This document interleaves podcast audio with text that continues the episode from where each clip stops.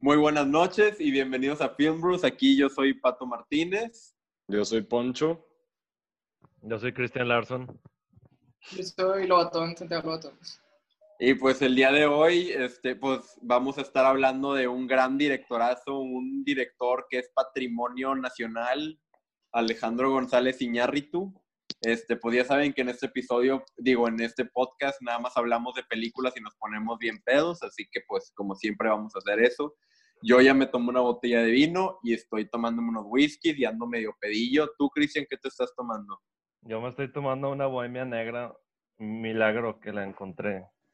Una bohemia negra, ¿dónde te la encontraste? Fui a ¿Te la? Pulvis, fui a la de Country y pues pedimos todas las que habían. Para llevar. Sí, y era ilegal, No entonces me las tienes, me las tenía que haber hecho madre. A ver, ¿tú, tú, Poncho, qué andas tomando? Una Weizen y ya. Ah, nice, la, la Weizen. ¿Tú, Lobatón? Carajillo, como siempre. Un carajillo. Y bueno, pues el día de hoy tenemos un invitado muy especial, un gran amigo nuestro y también alguien, un fanático de las películas de Iñárritu. Aquí tenemos al gran House. ¿Cómo estás, House? ¿Qué gente? ¿Qué, qué andas tomando, House? Yo me estoy echando una victoria chingones. Este, alguien en el súper, bueno, mi papá, y aquí está siendo Ya. tomado. ¿Esa cerveza con madre. te hace sentir chingón? Pues no realmente. Digo, le falta más alcohol. Pero Sí, nada más tiene 1.8. Pero es, es chingona, es chingón. Eh, pues sí, yo creo. Digo, no sé, sabe bien, sabe bien, honestamente. Es una victoria. ¿Sí? Ah, pues está bien. Eh, Sí, bueno, pero mucho gusto estar aquí. Un honor. Sí, güey, un placer Ay, tenerte aquí. gracias por venir, güey. Un honor, no mames. Un honor venir a ponerse pedo. Sí, güey, sí. son oportunidades que se tienen que aprovechar, ¿no? ¿Verdad? No, gracias a ti por, por venir, güey. Se aprecia mucho y hablar de este tema que pues al chile está con madre. Entonces, pues vamos a empezar, güey. Este, ¿qué pedo con Iñárritu, güey? Host, ¿tú, tú viste la de, has visto, pues, las, le estábamos hablando hace poquito y creíamos que las cuatro principales de Iñárritu para mucha gente son, en, en- los voy a decir en orden de cómo salieron, las cuatro principales son Amores Perros, este, Beautiful, Birdman y The Revenant, ¿no? Entonces, este, pues quiero saber cuáles son, cuál es su favorita Iñárritu y cuál es su menos favorita, sin contar Babel y 21 Grams, que yo creo que son de que sus malas películas, entre comillas, Nah, porque no están malas.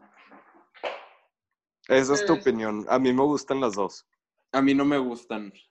No, Bueno, no me gustan. Ya, yo, Ahorita discutimos de ellas. Yo ti- no he visto 21 Grams ni Babel y de hecho tampoco vi Beautiful. Iba a ver Beautiful hoy, pero tuve complicaciones con el Blu-ray, entonces X. Punto es que yo nomás he visto Amores Perros, Revenant y Birdman. Y de esas creo que la que más me gusta es Birdman. Birdman, No, Yo yo- también, yo también. Yo sí he visto todas las de Iñárritu yo también. y mi favorita es Beautiful, güey. ¿Tú, host, cuál ha sido tu favorita hasta ahorita? Este, pues yo me acuerdo mucho haber visto Birdman cuando salió, 2014, pero pues en ese momento como que, que comprendes, ¿no? De la película. Este, Ujú. yo la he vuelto a ver y pues sí, sí recuerdo de que disfrutar mucho cómo es la película, pero pues ahorita recientemente hace que dos semanas que vi Amores Perros, fue puf, Sí. increíble, increíble la sensación de todas las historias y cómo es el amor, ¿no? Sí, sí, sí, Ujú. Amores Perros. Bitch. Entonces pues, yo creo que Amores Perros es mi favorita. ok, tú, Cristian, ¿cuál es tu favorita? Mi favorita es Birdman, fácil. Esta es una de mis top 4 películas, la vi recientemente, es, es otro, otro pedo, güey, otro pedo. Cada vez que la veo es, es otra experiencia. Para mí, personalmente, me encanta Birdman, pero es que, güey, Beautiful es otro pedo. Estoy de acuerdo Ah, con Poncho, está- güey. Está Beautiful buenísima. es- está increíble, güey. Me deja, Este, me deja triste por varios días ver esa es, película. es una película muy real y muy personal, yo siento, de Iñárritu. Pero ahorita quería hablar justamente, por ejemplo, de, de, de House mencionó Amores Perros y esa estructura de, de varias historias que se conectan. Y pues yo siento que ese es un trope muy popular en películas, o sea, lo hemos visto, yo lo veo mucho en películas cristianas, realmente no sé por qué, pero las películas cristianas les mama ese trope de conectar varias historias. Este, Como Pero- cuáles.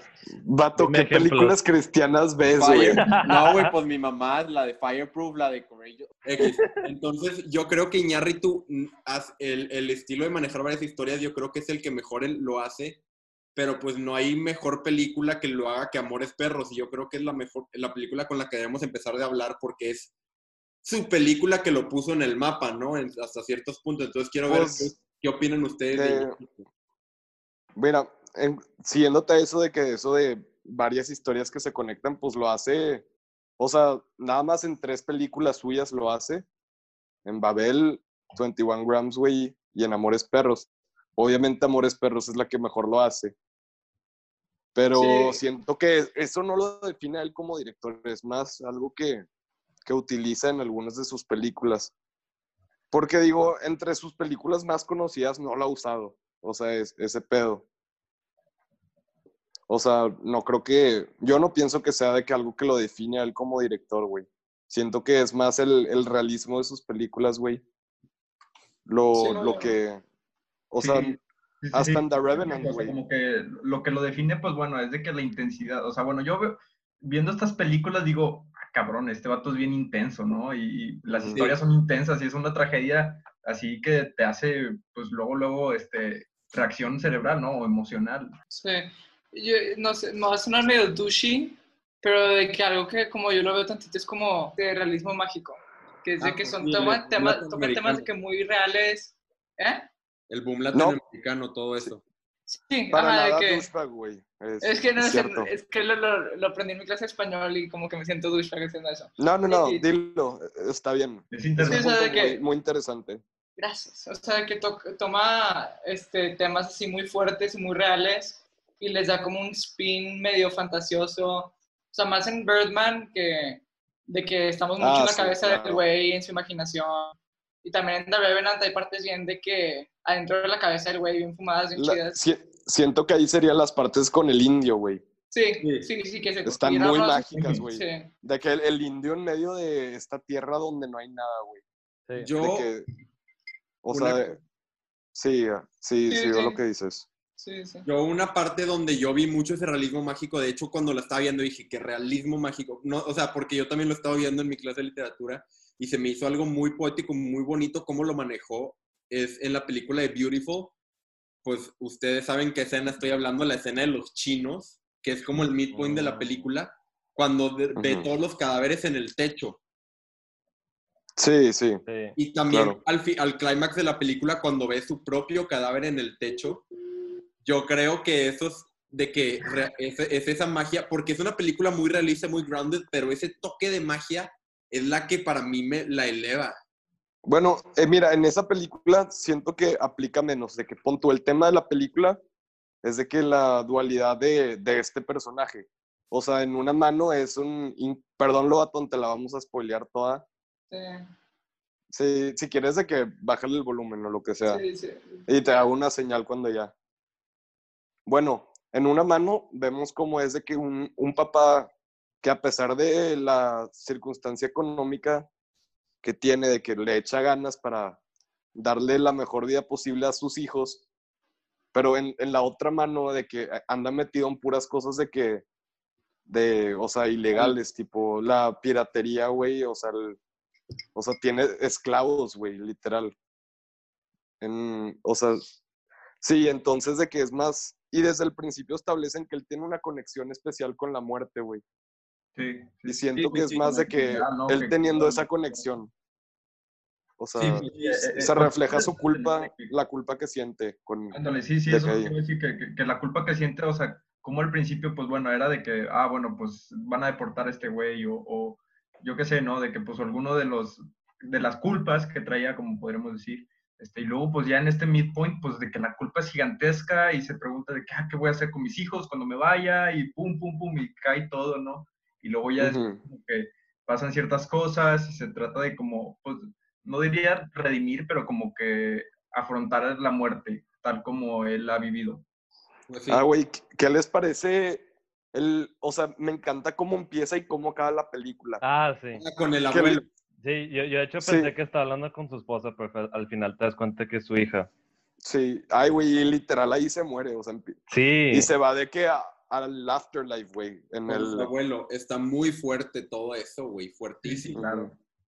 sí. Y me encanta Sí. la relación que tiene con su esposa de que, que, o sea, que la esposa está, o sea, va a entrar un, o sea, estaba media loca, ¿no? ¿O cómo, cómo era? Tenía un trastorno bipolar, ¿no? Sí, Bipolar. sí.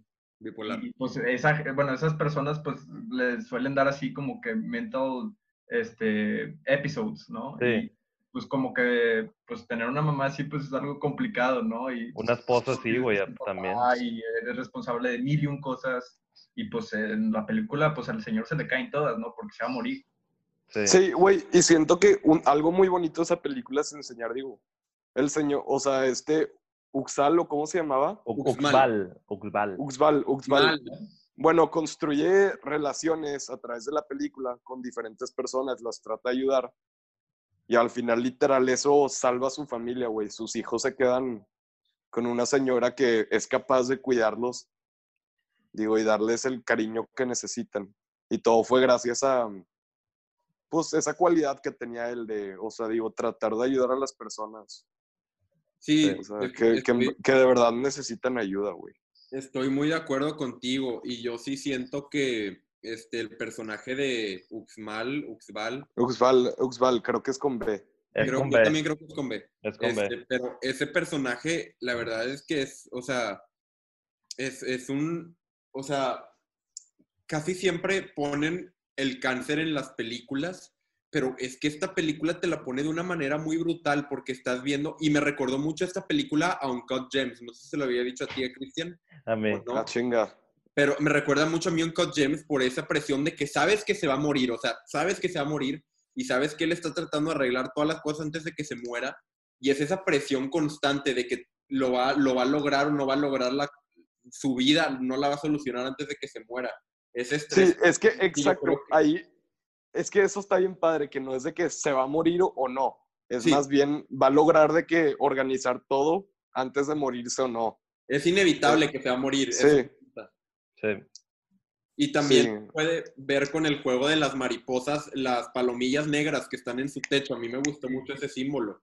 Que al principio de la película hay poquitas palomillas, luego en el midpoint hay muchas palomillas, todo está horrible, pero luego al final es lo que a mí me hace muy feliz, que justo antes de que se muere vuelve a ver el techo y ya no hay palomillas negras. Entonces, o sea, a mí me gusta creer que él se fue con paz, Sí. organizó todo. Sí, o sea, no creo que pasa absoluta por, digo, lo de, o sea, sí se mamó con lo del calentador, güey, que compró el más barato, Ah, sí.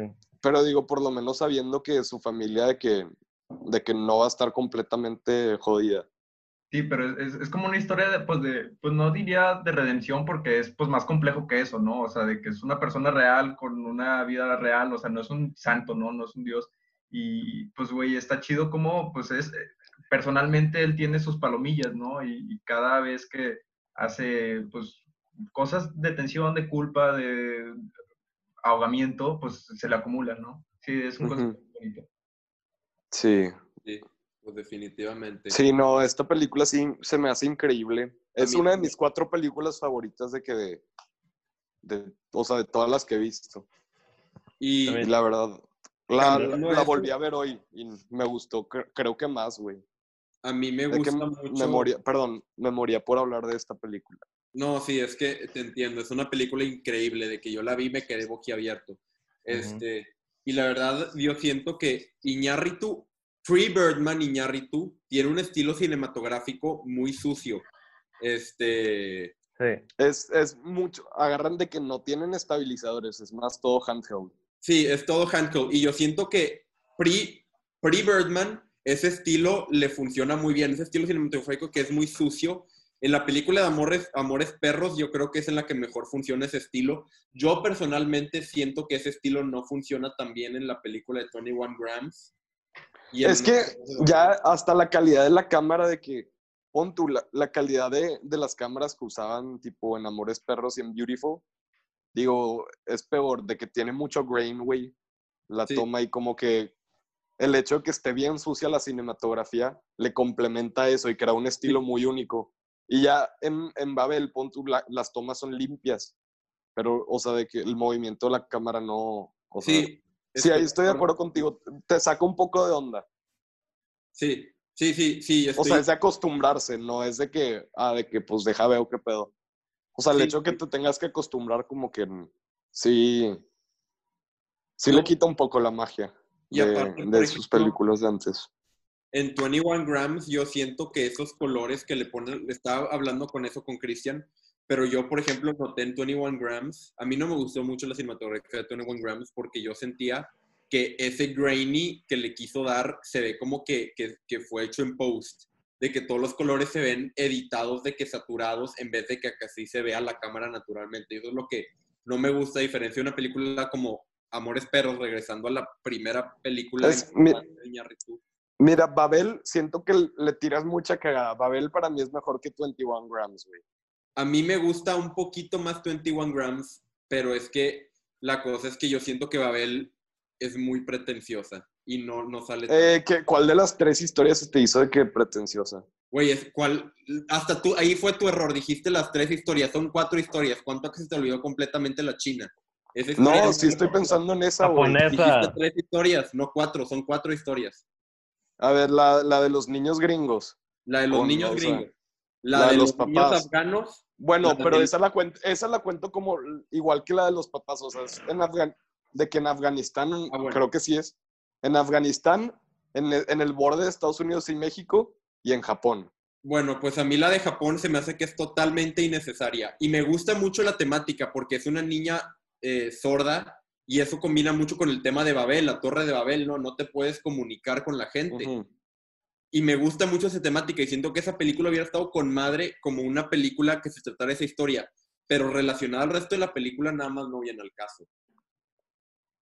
La única Sí, relación capaz, que, en cuanto a historia. Ah, perdón, dale. Ah, que la única relación que tiene la, la niña japonesa es que su papá está, trabajaba con, este, de lo que me acuerdo, con el de, que le vendía armas al de Afganistán, digo, al de... Sí, no, le regaló el Morocco. arma. Que Le le, que le dio el arma, que esa arma usaron para dispararle a uno de los personajes. Sí, digo, fuera de eso, es que siento que es más una relación como que temática, no, no Sí. tanto de la historia, digo. Sí, nada, Pero nada más sí, o sea, para- hubiera funcionado la película sin esa historia. De, o sea, hu- hubiera sido lo mismo, pero a mí me, me encanta la parte, o sea, la historia de los niños gringos. Ah, es, es No, esa es la mejor parte de la historia, sí. A mí lo que yo lo que, lo que yo digo es que la verdad es que esa historia no hubiera funcionado sin las pendejadas que pensaban los protagonistas, de que cada decisión que yo decía es de que, güey, ¿cómo se le ocurre hacer esta mamada? Pues sí, porque los Pero si dejas pasar eso, pendejos. es una buena historia y está muy entretenida y en mi opinión es la mejor historia de las tres. Sí. Sí, que- Sí, güey, está muy buena. Gael Está García, Gael, Gael García Bernal está, está bien pendejo, pero me da mucha risa. Sí. Pero está pedísimo también. Sí, sí, Sí, o sea, sí. de que está tomando y de que también la, la, la, la muchacha está bien pendeja por traer niños en el border de acá, la verdad. Sí, güey, de que, que se le, que, en qué estaba pensando. Sí. Se Y mamaron, que- sí. Y, y la parte de que, mi parte favorita es cuando la muchacha está buscando a los niños, de que yo pensé que estaban muertos, güey. Ah, que yo también. hizo- pero pues la verdad bueno. nunca sabes en qué estado estaban, nunca, ella nunca los encuentra. No, no, no, pero según yo sí, dice- de que según yo no les pasó nada. No, Sí. no les pasó nada, pero porque el papá de que no, pues ya no, de que no, no buscó de que ir a, a un juicio ni nada nomás. Y eso es para cerrar este tema, porque luego hay que hablar de las otras películas de Iñárritu, siento yo. Este, es que este, eh, una cosa que también pienso yo es que me hubiera gustado más ver de que al papá relacionándose con la muchacha en el sentido de que a la verga mandaste a mis hijos de que a México. Porque, o sea, la- se siente muy, des- hasta ese, esa historia hasta cierto punto está medio desconectada de la historia principal. Siento que esa es la película más desconectada de Iñárritu. A diferencia. Es que no, no se conectan también las historias. Sí.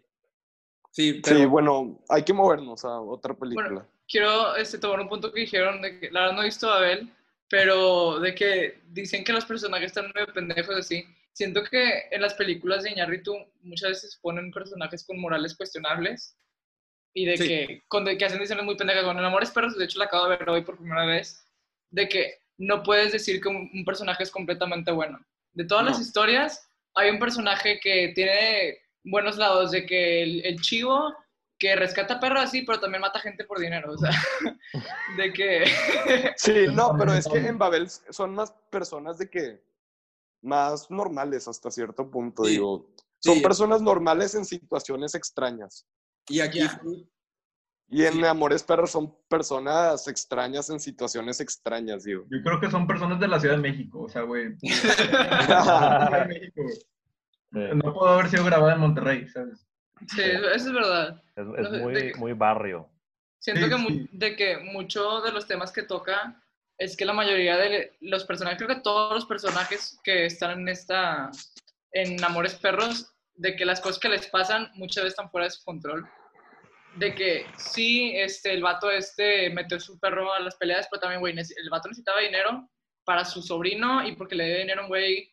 También, o sea, todos son cosas como de que hacen O sea- decisiones cuestionables, pero se les entiende de una manera. Sí, hasta- o sea, hasta cierto punto de que entiendes por qué lo hacen. Sí. Sí. Y a ver, a ustedes de las tres historias de Amores Perros, ¿cuál les gusta más? Pues, güey, la de las peleas de perros. Sí, pues a mí también. A, a mí me, a mí me encantan las tres de que igual. Se me hace que la segunda es, la, es la más underrated, yo creo. La segunda es la más underrated, estoy de acuerdo A mí, a mí me encanta esa historia de que está super fucked up en bola. Y a mí Sí. lo que me encanta especialmente de esa película es que el perro está atrapado debajo de, las, de los este, pisos. Se me hace eso algo muy metafórico, muy Sí. Y aparte de eso, siento que simboliza la locura por la que los personajes están pasando. O sea, que es una situación muy estresante. Imagínate estar dormido y oír a tu perro de que... Sí, güey, lo matan los pinches, Mira, pinches Es que ratas, siento que no podemos comparar las tres. La película no funciona si falta una Sí, de esas. es que están demasiado temáticamente no funciona. También habla de las clases, las diferentes clases sociales. sí. Y yo creo que por eso lo hace muy bien, ¿no? De que porque, ¿sabes? Uno no funciona. O, o sea, sí funcionan, yo creo que si las ves así en pedazos o revueltas, igual te pueden hacer sentido, no lo sé, no lo he probado, pero este, igual sí tienen un tipo de, de función unas con la otra, ¿no? Sí, dicen que los perros en esa película medio que hasta simbolizan de que, o sea, se relacionan con la con sus dueños, o sea. Sí, eh, eh, Sí. es que una parte el güey dice de que los perros somos como sus dueños, son como sus dueños. Y siento que este, me di cuenta de eso por el chivo. El chivo sí. de que Ah, el vato exacto, recolecta. ahí es donde yo sí lo veo. Sí, ahí es donde más se nota, porque de que el vato de que adopta puros perros que estaban de que en situaciones bien culeras, de que muchos, si te das cuenta en una parte, este, los defiende de las peleas de perros. Y al principio, ¿no? Ajá, al principio. Y es de que el vato puedes decir que es como uno de ellos, de que en sentido de que el vato le pasaron un chingo de cosas bien culeras por cosas fuera de su control. Bueno, ahí perros. no De creo que también- estaba fuera de su control, porque el vato se metió a lo que se metió por... Sí, Por y es lo que huevos, o sea. iba a decir, o sea, de que pues sí, de- de- pues son personas con morales cuestionables, pero también Sí. con pasados cuestionables, ¿no? O sea, Sí, todo- bueno, O sea, sí, sí. De que, "Mm, que- bueno, estás ahí por algo, ¿sabes? Sí, exacto, de que... Ay, güey.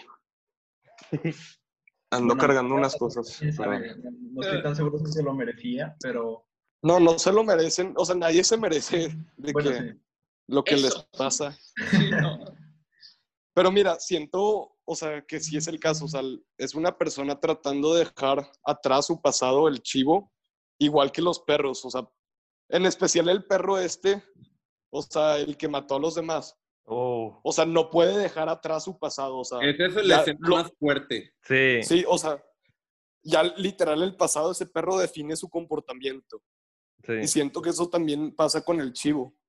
Sí. Digo, ya no puede dejar atrás lo que hizo, o sea, Pues al final, ¿quién formó sabe? su vida. Al final yo creo que se dio cuenta por la muerte de su perro. Yo creo que ese fue un turning point para él, que el perro matara a los otros perros y le dijo, eso no se hace, eso no se hace. Y a mí dije, güey, ¿cómo dices que no, se, no mates cuando tú estás de que te están pagando para matar a alguien? Sí, y creo que ese fue un punto de cambio para él. Y pues después de eso secuestró al güey, los puso ahí a los dos güeyes de que en contra, que se me hizo... Ah, eso está con madres, de. Iñárritu. Sí. Y luego el güey se rasuró y todo, y yo con, lo, con eso lo veo diciendo de que, vergas, o sea, yo estoy también dejando este pasado violento, y eso se complementa como que poniéndole al perro negro. Le puso al perro negro, y yo sé que es porque el perro es negro, pero también yo lo veo como que, o sea, estoy dejando mi pasado oscuro, pero siempre va a ser parte de mí. Entonces aquí siempre va a estar el negro de mi lado, sacas. Sí. No lo vas a poder abandonar. Y, y cuando puso los dos hermanos, pues también te recuerda a pues, los dos hermanos de la primera historia, ¿no? Que eran bien hijos de la chingada unos con otros. ¿no? Ah, sí, qué Ah, pasa. claro, no, no había visto eso, güey. Sí. Sí, es de que, pues, güey, o sea, está extraño, ¿no? De que cómo juegan esos papeles, de que los elementos, o no sé cómo llamarlo, ¿no? De que, pero pues es curioso, ¿no? Cómo te recuerda la historia pasada. No, definitivamente. Y pues ahí justamente también lo ponen con Abel y Caín, que son los personajes bíblicos que mencionan ahí, los menciona el chivo. Este, y pues sí, o sea, yo creo que es eso, que los hermanos, en el punto de vista de Iñárritu, tal vez, los hermanos están, este, o la familia, o sea, lo que yo quiero pensar de eso es que Iñárritu piensa que la familia se define no, no por la sangre, sino por quien tú escoges. Velo del punto del chivo. Toda su familia lo abandonó, ahí el mismo, Abel y Caín, pero la familia que él escogió fue la calle, fueron sus perros. Entonces no se trata de tu familia, se trata de quien tú escoges como familia. Bueno, ahora nos vamos a, vamos a empezamos con The Revenant o Birdman primero, güey, pues cronológico. Cronológico, Sí. sí. sí.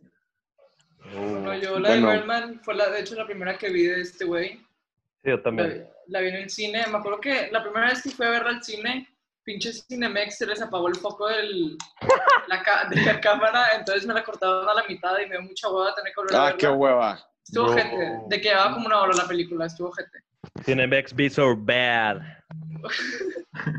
Pero X, la neta, todavía creo que es la película que más me ha gustado. Siento que es de esas que las puedes ver como cinco veces y hasta la sexta le ves una nueva cosa. O sea, Sí, tiene mucho neta creo que es esa película en la que está más control de todo el el güey. Se siente bien improvisada esa película. O sea, obviamente no es. Es de que yo digo, Sí. yo creo que la más.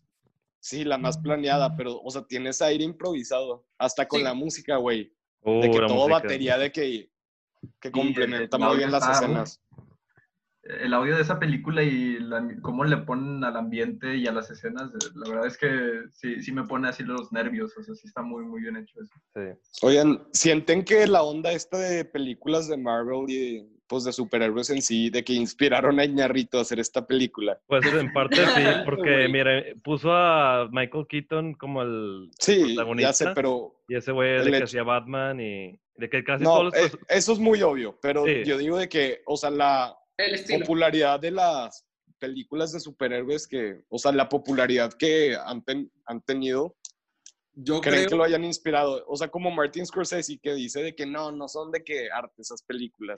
O sea, Yo- creen que sea eso, lo que, de que parte lo que está diciendo. Yo no pienso que esté direc- directamente dirigida a películas de superhéroes. Yo lo que creo que está dirigido a typecast movies. O sea, esas películas que ves a un actor en esa película y dices de que vergas. De que, por ejemplo, Mark Hamill es Luke Skywalker, sacas. Nunca le vas a quitar ese papel. De que Mark Hamill siempre a ser Ujú. Luke Skywalker.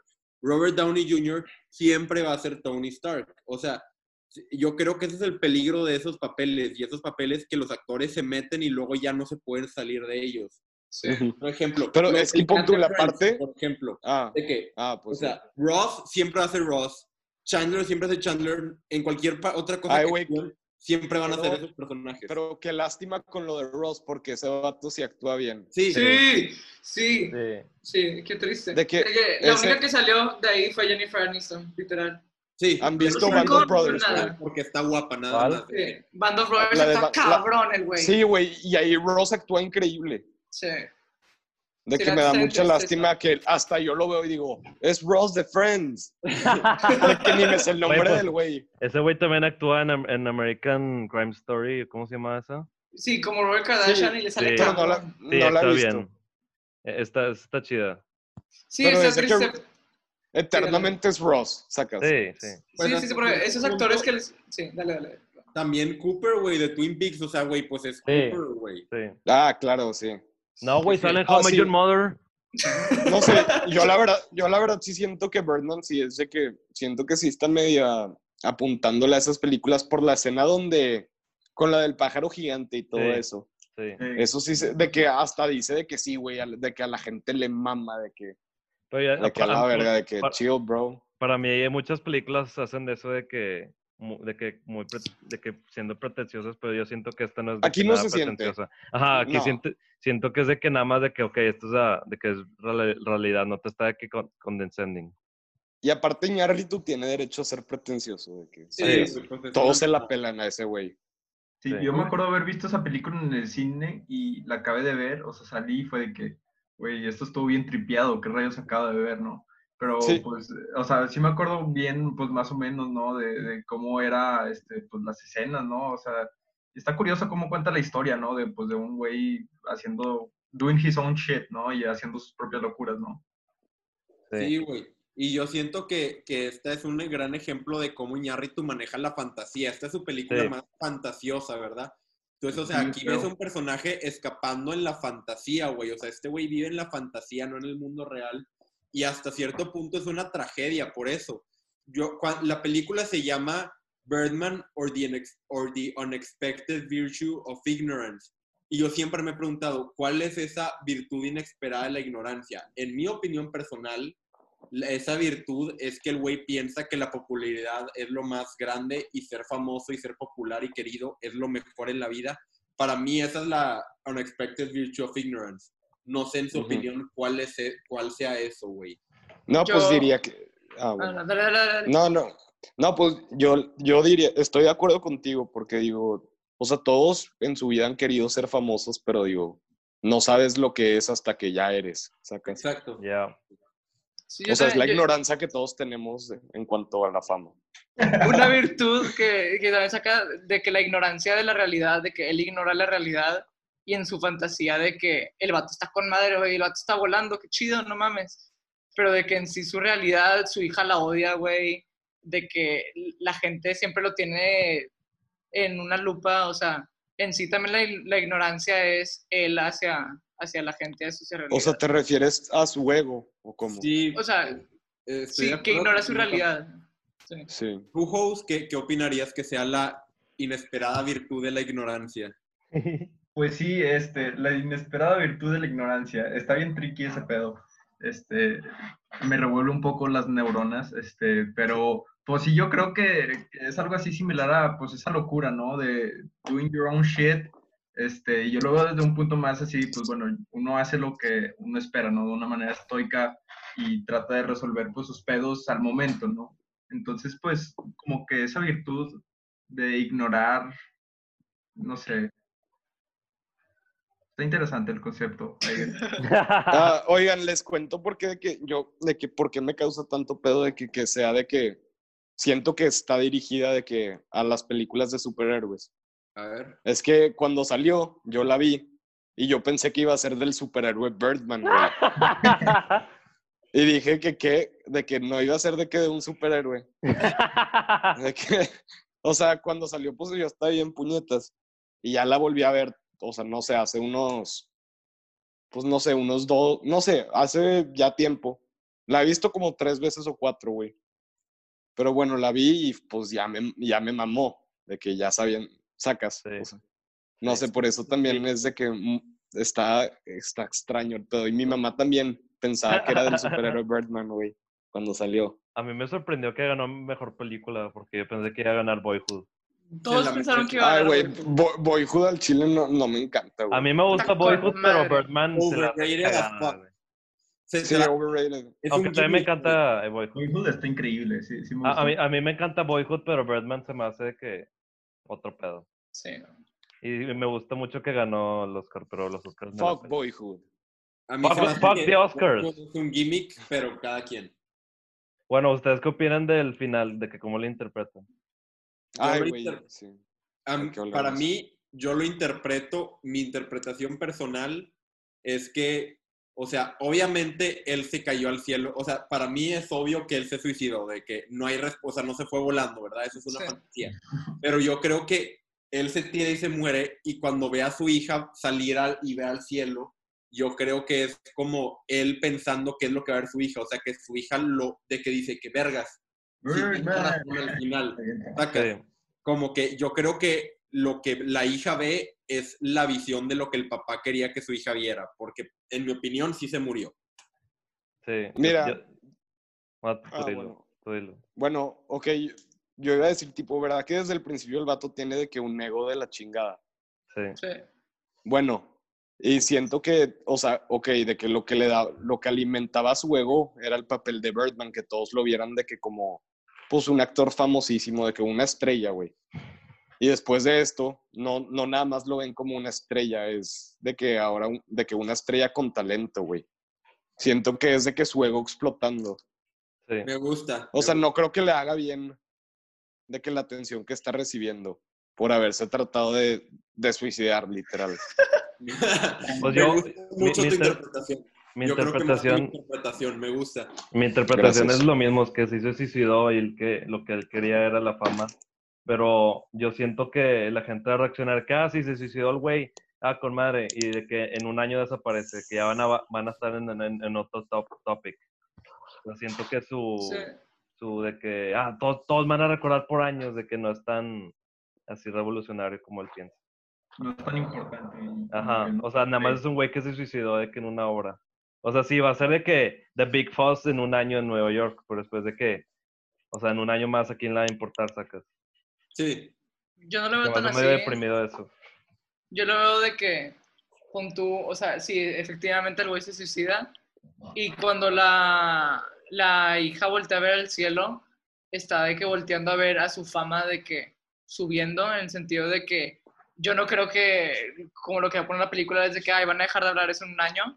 Siento que, o sea, es como eso de que se aprovechan de lo triste que está ese pedo para sacarle fama. Sí, Pues, De cierto sí, punto, es deprimente. Eh, Ese es el 27 Club, ¿no? De que Jim Morrison, Jimi Hendrix, todas Sí. esas personas, ni- especialmente Kurt Cobain, güey. Kurt Cobain es el clásico ejemplo de eso, güey. Se suicidó y eso es lo que lo hizo inmortal. A él lo mataron, lo mataron. Bueno, lo mataron. Ah, güey. Oh, te digo algo más, de que, regre- perdón, regresando a mi punto, es que se me acaba de ocurrir. ¿Verdad que al, pri- o sea, al principio de la película, ok, vemos que Birdman está volando sobre este, este güey, sobre Michael Keaton, pero él todavía sigue de que en la realidad, o sea, está caminando y ve a este güey volar, pero al final ya ni siquiera está él en el, o sea, grounded, ya vuela Sí, de que el de vato que cuando, sacas. cuando está volando en, en, la, en, en la ciudad ahí, pues está en el taxi, se está me, me imaginando de que volando. Y pues Sí. ya Sí, pero ya al final, o sea, ya, ya se le fue el pedo, sacas. Sí. Sí, es la única escena que no justifica, que no te muestra la realidad. De que en los demás es de que pasó esto, pero en verdad era un taxi, y pasó esto, pero en verdad lo empujó, y cosas así. Y de que este es el único que vuela y no te dicen qué fue lo que pasó en verdad. Sí, siento que es el vato y ya la, ya la perdió con su ego, ya se considera que un, un dios, güey. ¿Tú qué opinas, Host? Pues sí, eh, es como una progresión, ¿no? De cómo una persona se está yendo y convenciendo lentamente hacia el suicidio, ¿no? Este, Pues sí, no, pues eh, es prácticamente eso, ¿no? Como pues empieza y es una persona que pues vive de lo que le gusta, ¿no? O eso aparenta, ¿no? Y pues le gusta el ser expuesto y ser famoso y darse a conocer, pero pues al final digo, la locura gana, ¿no? La locura le gana al ego y termina pues removiéndolo de la tierra. o pues como haya acabado, ¿no? También lo que vi al final es que, ¿verdad? Que cuando va al baño, de que tiene el, de que su nariz está rara, de que ahí, Ah, parecía, pues sí. ahí pa- ahí parecía un pájaro, de que Ah, con, sí. el, con la cosa esa. Y pues ve, a, ve al Birdman, literal, de, de que haci- haciendo popó. Entonces de que, no sé, yo, yo lo veo como que el, de que ya esa parte de él que le habla y le, y que, y lo agrede de que ya se fue, se, se fue a hacer popó. De que, de que ya no, ya no está en su cabeza, de que ahora siento que la acción lo hizo él, no esa parte de. Ahora está en el baño, bro, cagando. O se realizó, o, o se, o se dio cuenta que, que sí era de verdad, ¿no? Si cagas porque pues come, ¿no? Y si comes porque vive. ¿Qué? Güey, ya Sí, no sí. sé qué están diciendo. Me perdieron con la Ya me acuerdo de esa escena, güey, de que cuando cagó el Güey, ¿no te En el acuerdas hospital, cuando en el hospital, que se levanta, va al baño, se quita la mamada de la, del- de la nariz y está haciendo popó el Birdman? Sí, Ah, ya me acordé, sí, entonces- es cierto. De que tal vez no significa nada, pero tal vez lo estoy sobrepensando. Pues, de que, Sí, no, pues se, se vale. Esa explicación de... sí. No, sí tal vez, tal vez sentido, si nada no, no hubiera... ajá, tal vez nada está haciendo popó, no sé. No, tiene sentido, no pondría nada más una escena del güey haciendo popó por nada. Sí. O sea, por- yo le Sí, interpreto como de que esa parte de él que ya, bye, ya, ya a dormir. Sí. A Una dormir. Hacer. Bird- una cosa que yo siento que Birdman es la que lo hace mejor, pero yo lo he visto ahorita que, o o sea, yo me he hecho un maratón de Iñárritu toda esta semana, vi todas sus películas otra ¿El, vez. el de Revenant? The Revenant es la única que me faltó, lamentablemente. Oh. Pero, no, ya la he visto. Sí, ya. Entonces, ¿a- ¿acaso estabas mintiendo? Mentiroso. Me- Tenemos un mentiroso aquí. Cállese, déjame terminar mi punto. El punto No, es no le hagan caso al mentiroso. Es un fake fan. el- ya vi, el punto es que en la película de Birdman, pues algo muy importante de la película es ese score, que es la pura batería. Y yo siento que es algo muy común en las películas de Iñárritu, por ejemplo. En la película de eh, Amores Perros, el score es una guitarra eléctrica. Amo en el pinche la película score de de esa 21 película. Grams y en la película de Babel es una guitarra acústica. En la película de Beautiful Revenant no también. me acuerdo muy bien.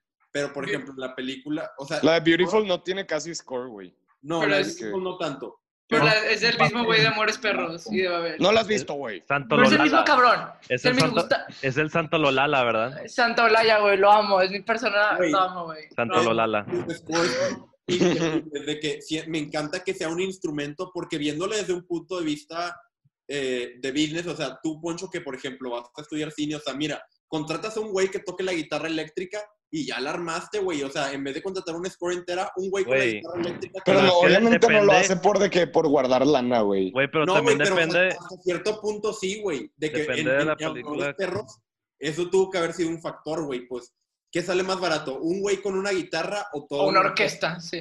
Pero es que, mira, Sí, también tienes que tomar en Siento cuenta que es qué, más tip- estilo que, que guardar qué- dinero. qué tipo de película quieres hacer. De que, obviamente, si vas a hacer un epic, no nomás vas a, vas a hacer con una guitarra, ¿verdad? De que es- depende del- de la película. Pero como es una, todas sus películas siento yo que, como dijo Lobatón, lo creo que lo explicó mejor. No, lo explicó Host. O Jan, creo que fuiste tu Host. Que todas sus películas son muy fuertes, muy emocionales, Sí. muy personales. Un instrumento se me hace que es la mejor opción para esas películas. Es de que un instrumento único, de que como que te enfoca. Y Es más íntimo. son sus películas. Hasta cierto punto sus películas son casi todas character studies. Sí. Sí. En Es más Revenant, personal. sí, en Revenant usan como un. No, ni siquiera sé qué instrumentos son, puros de que. Este. Pues son de Words. que- Sí. más- pues no experimentales, pero pues más complejos, ¿no? Quisiera pensar. La verdad no me acuerdo nada del score de Revenant. Ah, a mí me encanta, a mí me encanta. ese un buen rato y no me acuerdo de eso. El Son como violines, ¿no? No sé. Sí, pues La- ya no- el Revenant es la que la tengo más fácil, yo también no me Yo acuerdo de es la que la tengo más fácil, Revenant. No, yo la tengo en mi cabeza. Es que, mira, pa- para mí, Revenant, para empezar, o sea, pues claramente ahí está el, el, el- lo alemán, el, el montaje alemán, que es de que el hombre contra la naturaleza y todo ese pedo. Este, me encanta eso. La cinematografía es, yo creo que, Ah, increíble. No sé si sea la mejor cinematografía porque Birdman también es increíble. Es que Pero, son diferentes. Es que Revenant es más como... Es Está más showy, güey. Es Sí, más más showy. white, tiene más white, tiene más de que miren este. Vato, pinche- Birdman no tiene más whites que No, Revenant. no, estoy diciendo No. Revenant. Está haciendo Revenant, Ah, sí. ok. Sí. De que Sí, es, más muy de que, diferente. wow, natu- naturaleza y luces Eh, bien cabronas. es sí. muy diferente y me, me sorprende que es el mismo güey. Sí. De que tiene un Pues es chingo de el- range. El chivo Lueski, güey, es un, Un puto genio, güey. Es un chingón, güey. Ahora, ahora hay que hablar de Revenant. Y a ¿Han mí visto, que espera, gusta- ¿ha- ¿han visto las fotos del güey? Tipo su Sí, fotografía. en, en Está con Instagram, güey. Ah, Sí, está con en Instagram, güey. Es una verga. El, el chivo, güey. Síganlo en Instagram al, al Lueski. Chivex, ¿sabes? Se llama en Instagram, Chivex. Ese Chivo, güey es la mamada. Ya siempre le digo el chivo. Sí, sí, pero es que No, un no, a mí me confunde mucho eso. Porque yo siempre pienso en el personaje de Amores Perros que se llama el chivo. Y yo digo, no, pero el chivo es el cinematógrafo de Iñárritu. Bueno, no es el cinematógrafo de Iñárritu, pero trabaja mucho con Iñárritu. Entonces siempre digo, Eh. no, entonces el personaje de Amores Perros no se llama el chivo. Pero los dos se llaman el chivo.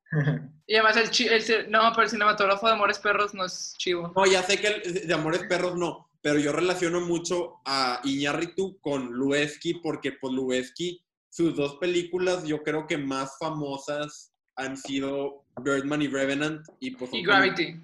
y Gravity.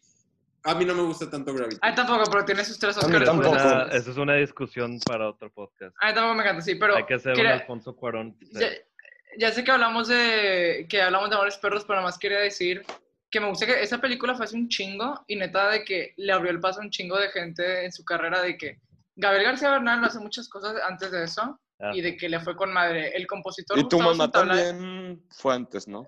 Sí, fue antes. Y la mamá ¿Cuál del es? doctor. Ah, no. Fue 2001. Fue Yo 2001. pensé que, la, pensé que hablaba de mi mamá, yo, ¿qué? Yo también, me sacó de pedo, güey. Tú lo dijiste, güey. Tú lo dijiste. dijiste Ah, tu no, pero también- Pato, es que Pato dijo de que eso, y yo dije que qué, de qué está hablando, güey. X, No sé, me, sacó de pedo. eh, me, me puse a investigar y el cinematógrafo de Amores Perros es el de Irishman, güey, qué pedo. A la verga. A la sí, verga. de que el vato le abrió paso a un chingo de gente también. Gustavo Santaolalla, después de esa película, ganó otros dos Oscars. De que pinche Sí. Iñárritu sabe qué, qué hace con la gente que contrata. Es una Sí, verga. güey, o sea, Sí. de que mor- le- la moraleja de la historia es, si Ñarrito te ofrece un trabajo, güey, lo agarras, güey. si es chupar sus zapatos, güey, lo agarras. Si chupas sus zapatos, el siguiente año vas a estar chupándole los zapatos a Scorsese, bro. O A sea, huevo. Y a Tarantino también. los pies a Tarantino. Sí, sí. o- Bueno, sí. Bueno, que hablamos de. Revenant. Sí. La Bueno, verdad, yo no tengo mucho que decir de Revenant porque... Es que yo tampoco, güey. Cristian, Yo Nada más de que, de lo que me Ah, acuerdo... guía la, Bueno, no, no sé si quieren. Sí. guía la conversación, Cristian. Ok. Este, pues la, la- yo vi la de Revenant en el cine y la verdad fue otra experiencia. fue- de que fue que a la madre. De que al chile es uno de los mejores shots que he visto en mi vida, güey. De que lo que lo que hicieron con la producción, con lo que hizo el cinematógrafo, el director, o sea, en, en los pinches, no sé dónde grabaron, pero, o sea, pura luz natural, del sol, de la luna, todo el pedo, o sea, y para hacer todos los shots para grabar todo eso es un desmadre. Y de- la verdad de que con, es- con ese aspecto nada más es, es otro pedo. Y además de eso también me encanta cómo, o sea, la re- resiliencia que tiene Leonardo DiCaprio, que literalmente está a punto de morir, pero no, no se muere nada más para chingarse a Tom Hardy. Se me hace súper inspirador eso. Sí, Leonardo DiCaprio se di cuenta que, se ganó un Oscar siendo badass, pero hace 500 años, ¿no? O sea, Sí. porque no Wall Street, güey, siendo el chingón de hoy en día no jala, güey. Sí.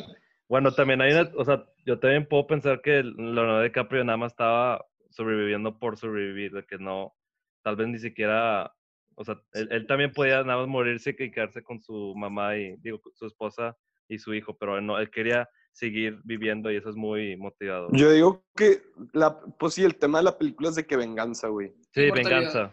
Venganza. creo- o Sí, sea, la siento que sí es lo venganza- que lo guiaba. Ajá, es la, la venganza es de que lo único que lo motivaba a sobrevivir. Y es una mentalidad más así como que, pues bueno, de esos tiempos, ¿no? Así lo dice al principio en, en Pauni, creo, así que pues le- mientras sigas respirando, tú tienes que pelear, ¿no? Mientras Sí, sigas agarrando un aliento, tú tienes que pelear. Y pues, güey, ese vato, güey, pues es el sentido de, la, de esa frase, ¿no? O Sí, sea, exactamente, de que estaba a un, a un pelo por morir y, o sea, se la peló, güey.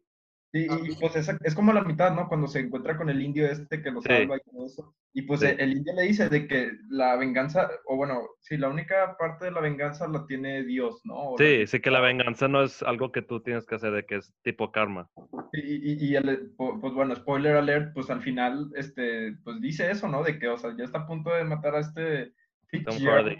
Y, sí, y, pues, güey, se da cuenta de que, puta, pues, de que la venganza la tomó el creador, güey, se les falta el pinche vato a los indios y Sí, le quitan la cabellera.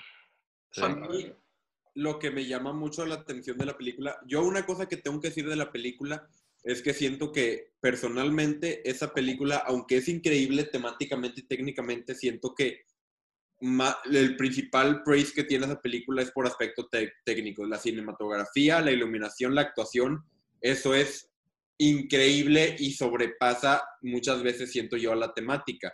Pero no tiene nada de mala eso, o sea, yo siento que nada más es algo que era que tenía que pasar teniendo a gente tan talentosa trabajando en ella. Y en cuanto a la temática, lo que yo pienso es que, como ustedes dijeron, pues se trata la- de la venganza, la película. Y yo creo que Iñárritu es un maestro en tragedias, como lo dijimos anteriormente. Es un maestro en hacer tragedias. Y yo creo que de eso es la, tra- la tragedia de, de, de Iñárritu, digo, de esta película. La, la, o sea que este personaje lo que lo está impulsando es la venganza. es la violencia. Eso yo creo que es la tragedia y eso es una tragedia muy profunda. Sí. Y no, o sea, que, pues que eh, hasta a mí se me hace triste eso, ¿no? Que, ¿por qué está sobreviviendo? ¿Por qué sobreviviendo? Por matar. Como que eso es a mí es la tragedia de la película. Pues que, Sí. como yo había dicho, también lo puedes interpretar de que, o sea, fácilmente se podía, de que, ah, bueno, pues ya me voy a morir y ya me voy con mi hijo y mi, y mi esposa. Pero pues, o sea, también quería sobrevivir, no nomás para matarlo, pero como que para, no sé, para recordar a, s- a- a todo lo que le pasó a su hijo y esposa y así. No sé. Regresando tantito a lo que decían de que este, como que lo técnico sobrepasa el tema. Es que sí, sí, acabo de checar, yo no sabía, esta pinche película costó 135 millones. 135 mil millones. Ah, Damn. 135 millones. O sea, es, su budget más grande, Birdman costó 18 millones. Sí, Y de que pues, sí se nota como la diferencia en cuanto a producción. Tiene unas, unas long shots bien avanzadas. Ah, y pues, sí. güey, Pelea. al final del día, grabar, grabar fuera siempre va a ser más caro que grabar de Sí, güey, que y en un Sí, espacio obvio. controlado. y en el pinche, ahí en el, en el infierno del, del frío, güey, también. Sí, no, pero también, o sea, de todos modos tiene una producción bien cabrón de que la- las peleas con pinches caballos y hachas y, Sí, y arcos, o sea, las, las la escenas de producción sí se nota. Las escenas de pelea en esa película me encantan. Que siempre Sí, sí, están increíbles. un personaje. Es bellísimo. Yo me acuerdo mucho de esta parte de cuando están saliendo de, bueno, cuando sale de la tumba esta que le hizo el indio Sí. y está en el caballo pasando a través de la tundra y deja las huellas, o sea, se ve Sí. increíble. Es que siempre sigue, la, la cámara siempre sigue al personaje. Y cuando se cae del caballo está con madre. Y al principio también, en la escena de la pelea, pero bueno, como que agarra diferentes personajes, ¿no? De pelea y diferentes. Sí, como que no, no agarras un scope de que mucho de la pelea, nada más como que los personajes. Sigue existiendo la pelea, sí, sí. Sí. Esa, esa escena me recuerda un poco a Saving Private Ryan, güey, hasta cierto punto. Mm. Ándale. No he visto sí, pero bueno, la verdad. Está Ah, muy buena. bueno. Está muy buena. Eh, de que me recuerda que, o sea, la cámara se mantiene baja, güey. No hay de Sí. que. O sea, se mantiene el punto de vista de los que. O sea, es como el punto de vista de los que están peleando, sacas. Sí. Sí, sí. Y te mete a la tiene- confusión de la, de Ajá. la situación. nunca tienes un de que un muy bien, una buena vista de, de que del, de, toda la, de, de toda la batalla. Me gusta mucho eso. Pues, ¿quieren entrar al QA? Sí. La, las 5 Q&A. Está indeprimente. Si nos están escuchando, este, no mames, mándenos las preguntas. mandaron No, no, no, yo la cagué. Yo la cagué porque lo puse hoy. Pues chequen su pinche Instagram todos los días para ver si subimos. Ah, pues ya me mandaron otra. Pues Ya me sí. mandaron otra pregunta. Entonces ahí. Ah, nice. Entonces tengo seis en total. Bueno, Oh. denle, Ok. denle. Ok. La primera es de un señor que no voy a decir su nombre.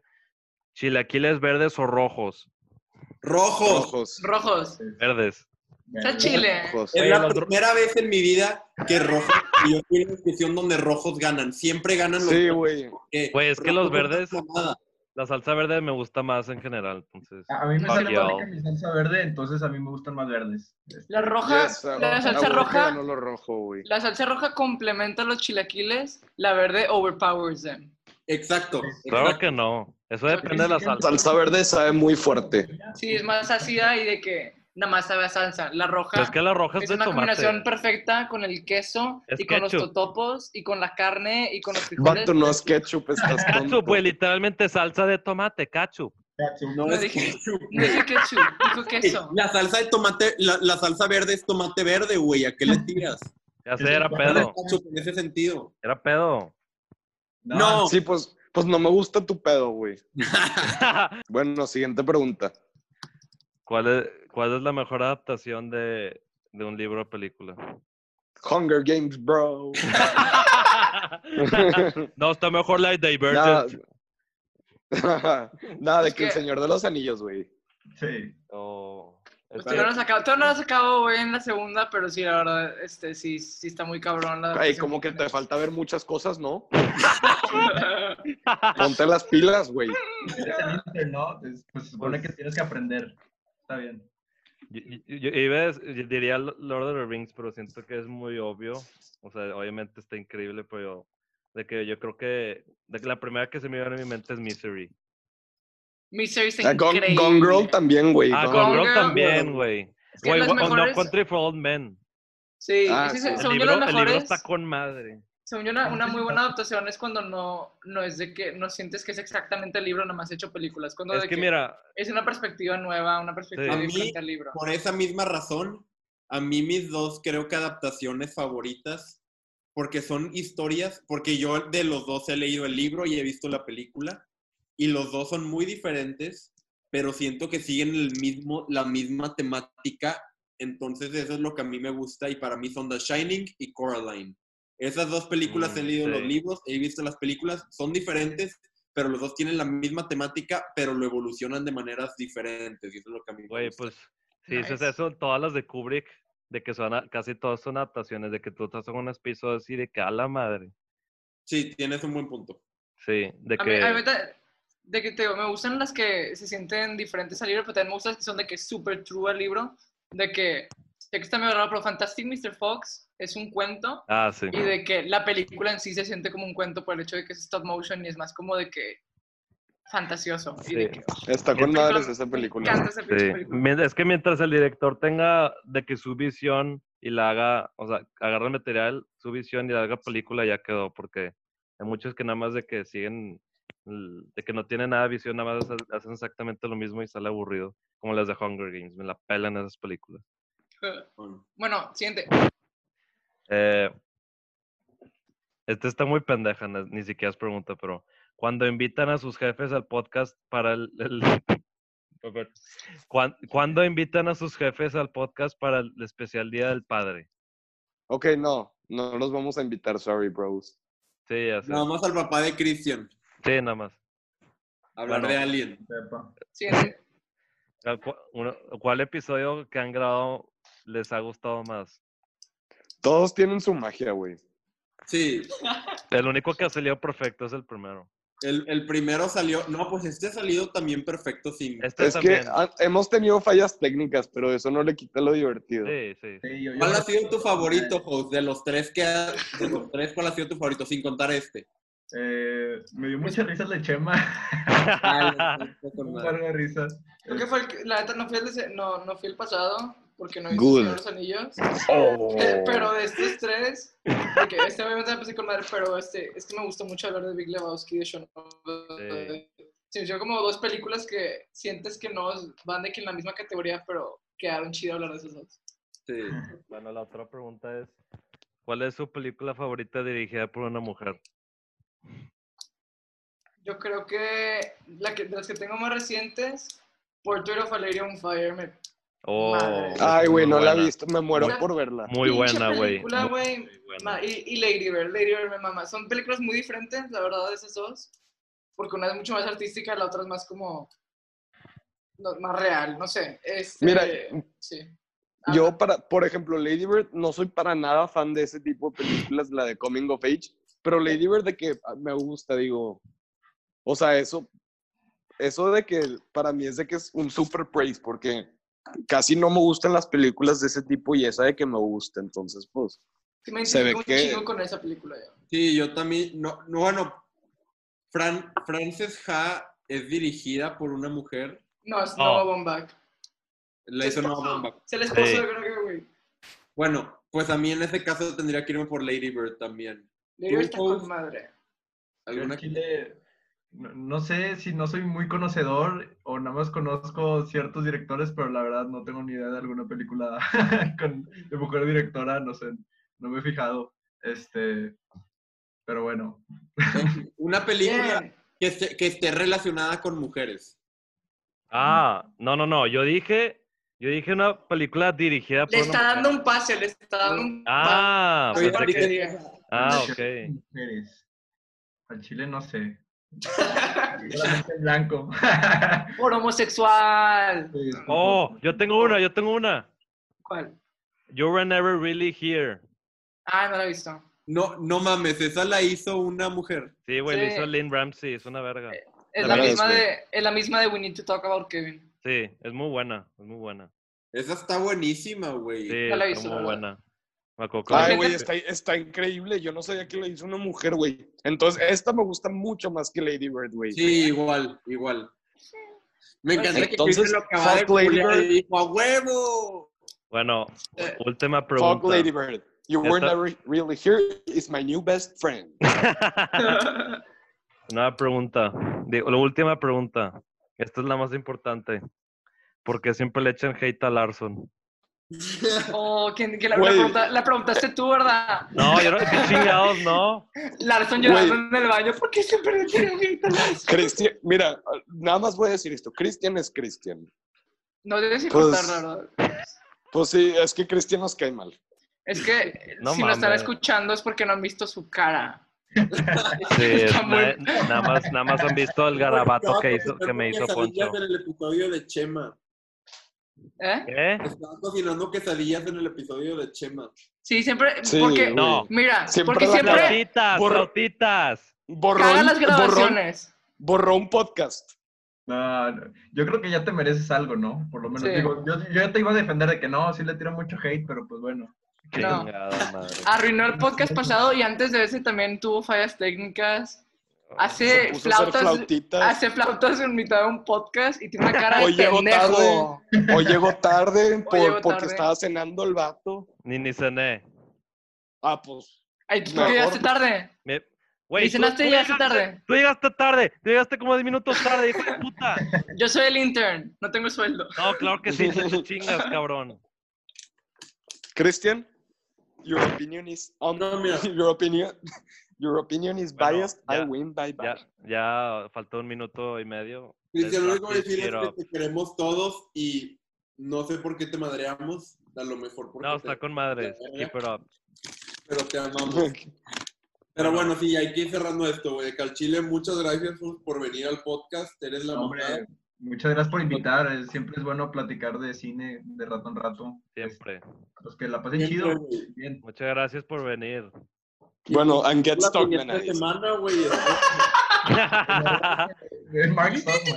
y el siguiente invitado es Chris Stockman. Chris Stockman. Ya me mandó un mensaje, me dijo, oh my God, Chris, I love your podcast. I'm gonna come. ¿Por qué te dirían Chris? Ah, porque I'm, go- I'm gonna, I'm gonna come. Y yo le dije, Chris.